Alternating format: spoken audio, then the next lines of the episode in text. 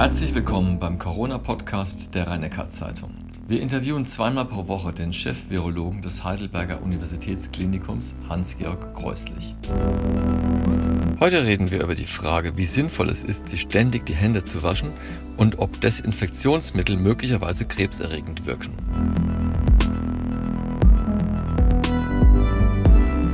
Professor Kreuslich, was sagen Sie denn zu den Lockerungsplänen in Österreich oder in Frankreich, wo ab dem 11. Mai die Schulen generell wieder öffnen und die Maskenpflicht entfällt und in Österreich ja bekanntermaßen Ende des Monats Mai auch die Restaurants wieder geöffnet haben werden? Ja, es ist äh, natürlich so, dass in verschiedenen Ländern unterschiedliche Entwicklungen der Pandemie sich gezeigt haben. In Frankreich haben wir natürlich eine völlig andere Situation, dass die Restriktionen sehr viel umfangreicher waren, als sie bei uns sind und jetzt die ersten Schritte in die Richtung Lockerung gemacht werden. Jedes Land Land wird da eigenständige Wege gehen und ähm, sich unterschiedlich entscheiden. Ich denke, die ähm, Erwartungshaltung, die in Österreich mit dem Öffnen der Gastronomiebetriebe äh, auf den Weg gebracht wird, dient vor allem der Tatsache, dass auch eine Perspektive für die verschiedenen Bereiche erkennbar wird. Ich bin relativ sicher, dass wenn in den nächsten zwei, drei Wochen, was wir nicht hoffen, aber auch nicht ausschließen können, in Österreich zum Beispiel die Infektionszahlen wieder hochgehen würden, dass man diese Entscheidung nochmal überdenken würde. Also die Erwartung, Ende Mai haben wir vor, das zu machen, ist aus meiner Sicht eher im Moment dazu dienlich, eine Perspektive und einen schrittweisen nächsten Weg zu zeigen, der dann aber gegebenenfalls vor diesem Termin entsprechend revidiert werden kann, wenn es denn notwendig werden wird. Ich denke, dass das auch in Deutschland in Zukunft passieren wird. Ich kann dem nicht vorgreifen, weil ich es auch nicht weiß. Das ist natürlich eine Entscheidung der Politik. Aber dass man ähm, anzeichnet, in welche Richtung die Entwicklung gehen kann, immer unter dem Vorbehalt, dass sich das auch wieder ändern kann, wenn die Infektionszahlen sich verändern. Also Österreich, äh, das haben Sie ja gesagt, die haben in der Tat jetzt ganz gute Zahlen, auch eine gute Entwicklung. Das kann man von Frankreich aber nicht so sagen. Jetzt gerade aus badischer Sicht ist ja Frankreich doch relativ nah. Und haben Sie ja nicht ein bisschen Bedenken, wenn jetzt sogar die Maskenpflicht entfällt, dass dann vielleicht von dort die Epidemie neu aufflammt? Wir werden sehen, was passiert. Es ist schwer zu sagen. Bedenken hat man bei jedem Schritt, äh, Sorgen hat man bei jedem Schritt, aber ähm, aus Sorgen überhaupt nicht voranzugehen, ist nicht, ist nicht vernünftig und auch nicht sachdienlich. Ob man jetzt auf die Maskenpflicht hätte verzichten sollen, ich persönlich bin anderer Meinung. Ich hätte es für richtiger gehalten, zumindest in den Innenräumen, in den Geschäften und in den anderen Bereichen die Maskenpflicht zu erhalten und durchzuführen. Aber letztlich ist eine politische Entscheidung des jeweiligen Staates. Ich kann sie aus meiner Sicht kommentieren mit meinem heutigen Wissensstand und dann müssen wir sehen, welche Entwicklung es geben wird. Falls es tatsächlich zu einem Anstieg der Infektionszahlen kommt, wird sehr schnell eine Gegensteuerung passieren und dann kann man nur hoffen, dass es eben nicht in diesem sehr starken Rauf und runter, also wir machen relativ viele Möglichkeiten auf und dann müssen wir wieder sehr restriktiv reagieren, kommen wird. Der Sinn einer graduellen Lockerung, wie sie in vielen Ländern, auch in Deutschland ja im Moment auf den Weg gebracht wird, ist ja nun gerade, dass man eben nicht dramatisch wieder gegensteuern muss. Das ist immer die Gefahr, die man befürchten muss. Sie haben es ja angesprochen, also dieses, dieses Bedürfnis nach Lockerungsmaßnahmen ist ja sehr ausgeprägt und, und wird immer ausgeprägter. Und jetzt dreht sich der Spieß auch gerade wieder argumentativ um. Äh, Nordrhein-Westfalen hat jetzt äh, vom Landesamt, vom Statistischen Landesamt her die Sterbefälle im März bekannt gegeben, März 2020. Und die Quote ist da etwas niedriger als im März 2019. Kann man denn daraus irgendeinen Schluss ziehen quasi? Also heißt das entweder unsere Handlungsmaßnahmen äh, waren so hervorragend, dass wir die Epidemie im Griff bekommen haben, oder heißt es vielleicht sogar, Corona hätte sich auch so nicht ausgewirkt? Ich glaube, man kann aus der Sterbezahl in Nordrhein-Westfalen nicht die Schlussfolgerung ziehen, dass sich Corona sonst nicht ausgewirkt hätte. Man kann sehr wohl die Schlussfolgerung ziehen, dass, und das sehen wir ja auch an den Zahlen im Gesundheitssystem generell, dass uns die Pandemie nicht in einer Form überwältigt hat, die zu einem riesigen Anstieg der schwerstkranken beatmeten Patienten und der Todesfallraten äh, geführt hat. Wenn wir uns anschauen, dass auch das intensivmedizinische Potenzial nie überlastet und noch nicht mal voll ausgeschöpft war, dann können wir sagen, dass die Art, wie in Deutschland auf die Pandemie reagiert wurde, in Verbindung mit der Ausbreitung, die eben dort eingetragen wurde, dazu geführt hat, dass man es gut in den Griff bekommen hat. Ich denke, es ist sinnvoller, auf Bereiche zu schauen, in denen man es nicht ganz so gut in den Griff bekommen hat und in denen die Situation sehr viel äh, dramatischer sich entwickelt hat, also Norditalien, Ostfrankreich und insbesondere auch nach New York. Ich denke, New York zeigt uns, wie ein Erreger in eine Population kommen kann, das System weitgehend überfordern kann und eben zu vielen Todesfällen durch den Erreger selbst und durch die Überforderung des Gesundheitssystems auch zu Todesfällen durch andere Krankheitsbilder hat führen können die Vorhersage oder die retrospektive Vorhersage zu machen, was wäre genau in Deutschland passiert, wenn man die Maßnahmen nicht gemacht haben, ist immer eine nicht leistbare. Da kann man Modellrechnungen rauf und runter machen, aber beweisen, dieses wäre passiert, kann man nie. Ich denke, die überzeugendste Argumentation ist, in andere Regionen zu schauen. Auch in Russland ist momentan eine sehr massive Ausbreitung, auch dort erhebliche ähm, Probleme im Gesundheitssystem. Ähm, auf andere Bereiche zu schauen und das mit dem, was bei uns gewesen ist, zu vergleichen in der Annahme für die es gute Belege ist, gibt es der Erreger von der Pathogenität in USA, in Italien, in Frankreich, in Russland, in Deutschland kein anderer war und dass wir im Grunde eine ähnlich empfängliche Bevölkerung haben. Wenn wir jetzt den Blick auf die Rhein-Neckar-Region werfen, wir haben hier sehr gute Werte nach wie vor. Und äh, die Geschäfte haben es die zweite Woche geöffnet, ohne dass die Zahlen nach oben gegangen wären, wesentlich. Kann man jetzt, äh, jetzt quasi sagen, wir haben eigentlich die Krise schon ganz gut überwunden? Wir haben die erste Phase äh, dieser Pandemie sehr, sehr gut überwunden. Rhein-Neckar-Region sicher noch mal besser als der Rest von Baden-Württemberg und insgesamt wirklich zufriedenstellend. Ähm, insofern bin ich im Moment optimistisch und positiv gestimmt. Ich glaube aber zu sagen, das kann nicht wiederkommen, ist eine unrealistische Einschätzung glaube, die Aufmerksamkeit darauf zu richten und gleichzeitig sukzessive, wir hatten es vorhin angesprochen, graduell mit weiteren Maßnahmen voranzugehen und dabei immer zu beobachten, wie entwickelt sich das Ganze. Wenn man also jetzt beginnt, für einzelne Klassen die Schulen wieder zu öffnen, wenn man die Notbetreuung für Kinder deutlich erweitert, dann ist das natürlich sinnvoll gekoppelt damit, dass wir uns in diesen Bereichen anschauen, gibt es jetzt mehr Infektionszahlen oder nicht? Ändert sich das Bild? Kriegen wir mehr Infektionen? Nicht nur in der generellen Situation, dass die Leute zu uns kommen, sondern dann auch sukzessive in diese Bereiche hineinzugehen und auch dort Personen, die gar keine Symptome haben, mal zu testen und zu schauen, kriegen wir dort vermehrt Infektionen? Und wenn wir das beobachten über die nächsten Wochen, gibt uns das immer ein Echtzeitbild, was zu erwarten ist. Wenn wir uns anschauen, wenn die Leute in die Klinik kommen, sind wir immer einige Zeit hinterher. Wir müssen da zeitnah in die Bereiche schauen und insbesondere eben in die, in die äh, auch Berufsgruppen, in denen jetzt eine Änderung möglich wäre. Wir hoffen, dass sie nicht eintritt, aber wir müssen es verfolgen. Kann sich eigentlich jeder testen lassen, der ähm, einfach wissen möchte, ob er Corona infiziert ist oder nicht? Nein, das wird nicht realistisch möglich sein, weil das auch in der Kapazität nicht leistbar ist. Es ist auch nicht sinnvoll, dass sich jeder testen lässt, der keine Symptome hat und auch keinen sonstigen Grund hat. Ähm, die Testung läuft nach wie vor so, dass die ähm, Bevölkerung sich über das Gesundheitsamt äh, test, also den Wunsch zur Testung oder die Notwendigkeit zur Testung äh, erkennen kann. Da gibt es eine Telefonnummer, die auch entsprechend äh, online verfügbar ist oder abgerufen werden kann. Und dort schildert man die Situation und kann sich testen lassen. Das gilt insbesondere für Personen, die eben entsprechende Symptome haben, also Fieber, trockener Husten, Geruchs- und Geschmackverlust oder ähnliche Symptome haben. Personen, die Kontakt mit Positiven hatten, sowieso. Ähm, und wenn es andere spezifische Gründe gibt. Ähm, die Testung wird ausgeweitet so, dass auch in äh, Personen, die eben direkten Patientenkontakt in medizinischen Berufen haben, in einem gewissen Kontingent getestet werden können.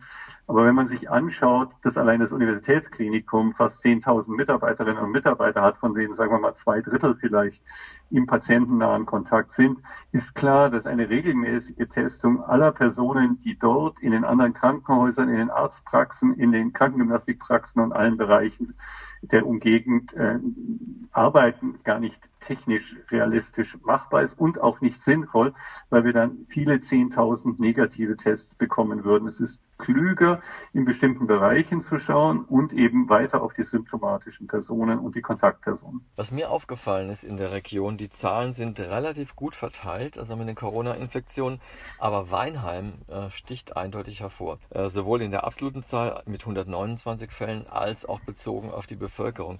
Gibt es da irgendeinen Verdacht, woran das liegen könnte? Ich glaube, das ist eine Frage, die äh, vom Verdacht und von der Interpretation her über das Gesundheitsamt ähm, geklärt werden muss. Wir machen die Testung, wir schauen uns an, wer ist positiv, wer ist negativ. Die äh, unmittelbare Verfolgung macht das Gesundheitsamt. Kann vielleicht zwei Sachen dazu sagen. Es ist klar, dass wenn in einer bestimmten Gruppe, in einer bestimmten Region, in einer bestimmten Stadt eine gewisse Menge an äh, Infizierten ist, dann wird eine initiale Ausbreitung auf mehr Personen gehen und dann wird in dieser Stadt sich deutlich mehr finden. Also die Ausbreitung hängt ja auch von der Zahl der äh, initial oder frühzeitig infizierten Personen ab. Wenn ich Ihnen das Beispiel Heinsberg nehme, wissen Sie, wovon ich spreche, mhm, wenn Sie eben ja. einen Erreger in die Region bringen, dann kann er sich sehr schnell dort ausbreiten. Das gilt ganz generell so. Ich weiß, dass auch eines der Heime in, in, in Weinheim betroffen war mit mehreren Fällen. Inwieweit es davon abhing oder nicht, kann ich aber nicht sagen, weil, wie gesagt, die unmittelbare Verfolgung läuft über das Gesundheitsamt. Wie sieht es denn mit der Eltern-Kind-Studie aus am Universitätsklinikum? Sie haben jetzt ausreichend Paare zusammen, sind jetzt bereits alle erfasst und haben schon ihre Proben, äh, wurden bei allen schon Proben genommen? Nein, so schnell geht es dann auch wieder nicht. Das ist extrem, extrem schnell angelaufen. Wir hatten ja vergangene Woche, Mittwoch, also vor etwas mehr als einer Woche, den Aufruf an die Bevölkerung und am Donnerstag ist dann der E-Mail-Server und die Telefonleitung zusammengebrochen, weil einfach so viele Eltern mit ihren Kindern zum Testen kommen wollten. Es tut uns auch leid, dass das zum Teil Wartezeiten gab und nicht jeder durchgekommen ist. Aber mit diesem Ansturm hatten wir tatsächlich nicht gerechnet. Ähm, es ist so, dass wir mit drei bis vier Ärzten und ähm, in, in verschiedenen Zimmern rund um die Uhr jeden Tag, also nicht nachts, aber tagsüber und auch am Wochenende und auch am Feiertag ähm, Eltern und Kinder in die Studie aufnehmen. Damit schaffen wir so 40 bis 50 Paare pro Tag. Wir gehen davon aus, dass wir am kommenden Wochenende äh, spätestens Anfang nächster Woche die 500 Paare beisammen haben, ähm, so dass sie aufgeklärt Rachenabstrich genommen und äh, entsprechend Blut entnommen ist. Bis wir dann alle Ergebnisse beisammen haben, dauert es aber noch etwas länger und ich weise auch darauf hin, das ist eine gemeinsame Studie mit Ulm, mit Freiburg und mit Tübingen. Und wir wollen nicht Einzelergebnisse kommunizieren, also nicht sagen, in Heidelberg ist es so, weil das nicht richtig wäre, sondern die Gesamtzahl zusammennehmen. Die insgesamt erreichte Zahl ist ja entscheidend, weil wir davon ausgehen, dass die Zahl der Positiven sehr gering sein wird. Also gehen ja nicht davon aus, dass sehr viele Leute positiv getestet werden. Und dann ist es wichtig, auch wirklich die Zahl von 2000 Eltern und 2000 Kindern zu erreichen, um eine vernünftige Aussage zu machen. Sonst ist äh, möglicherweise die Zahl so gering, dass vorhandene oder nicht vorhandene Unterschiede gar nicht erkannt werden könnten. Es hat die Berliner Charité wohl auch so eine Studie durchgeführt oder führt sie gerade durch und der dortige Chefvirologe Drosten hat mitgeteilt, schon aufgrund der Rachenabstriche wäre quasi klar, dass Kinder genauso die Krankheit tragen würden wie Erwachsene und sie auch weitergeben würden.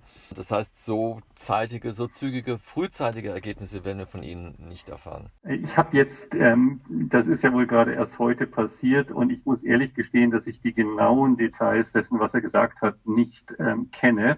Und ich glaube, es ist schlecht, wenn ich jetzt die äh, Arbeit anderer Kollegen kommentiere, ohne genau zu wissen, was sie gesagt haben oder nicht. Deswegen beschränke ich mich auf uns.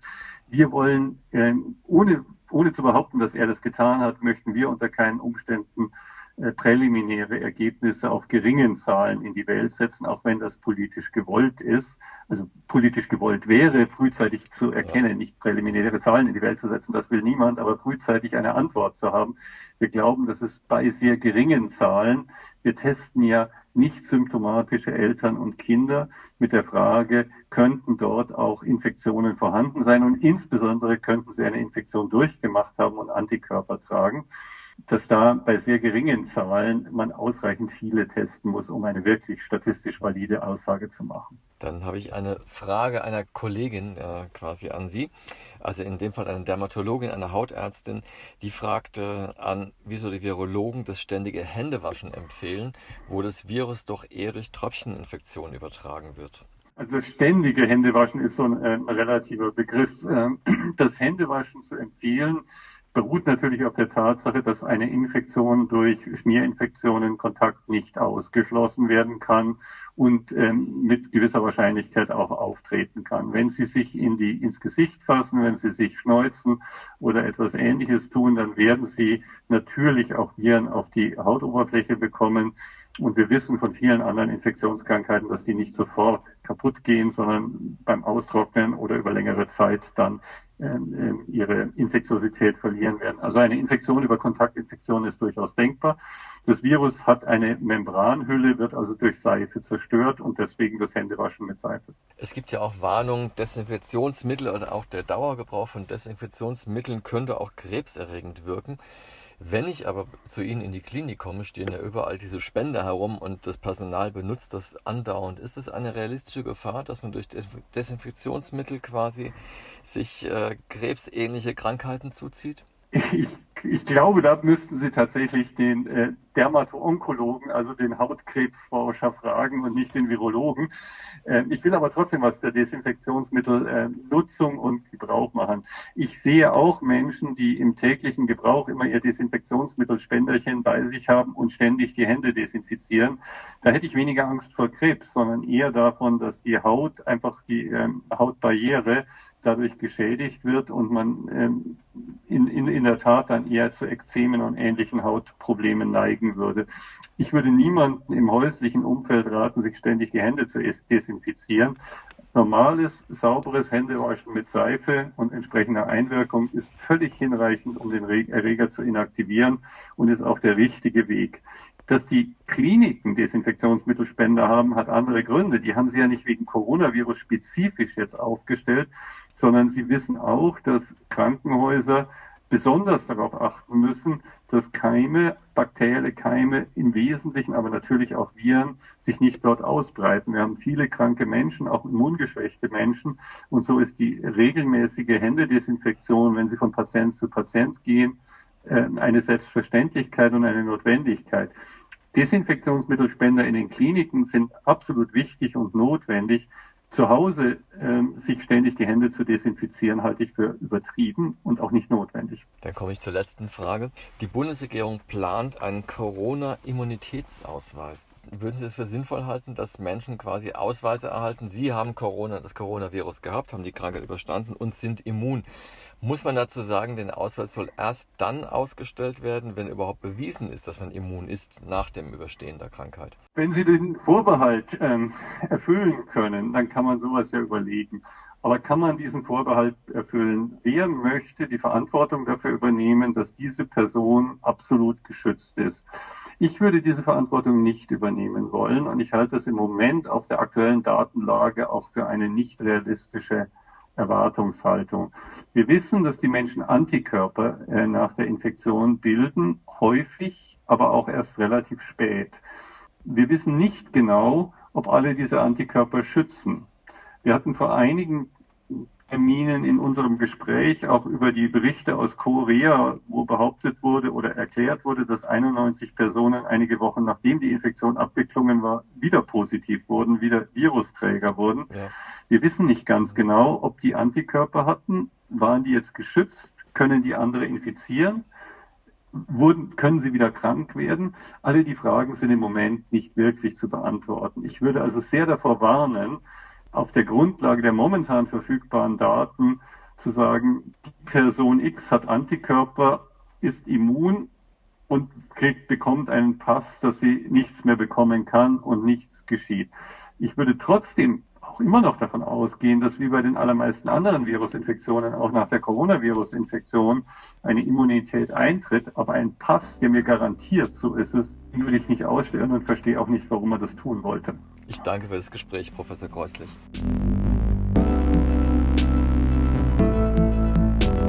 Dies war die neunte Folge des RNZ Corona Podcasts mit Hans-Georg Kreuslich, dem Chefvirologen am Universitätsklinikum Heidelberg. Die Fragen stellte Klaus Welzel.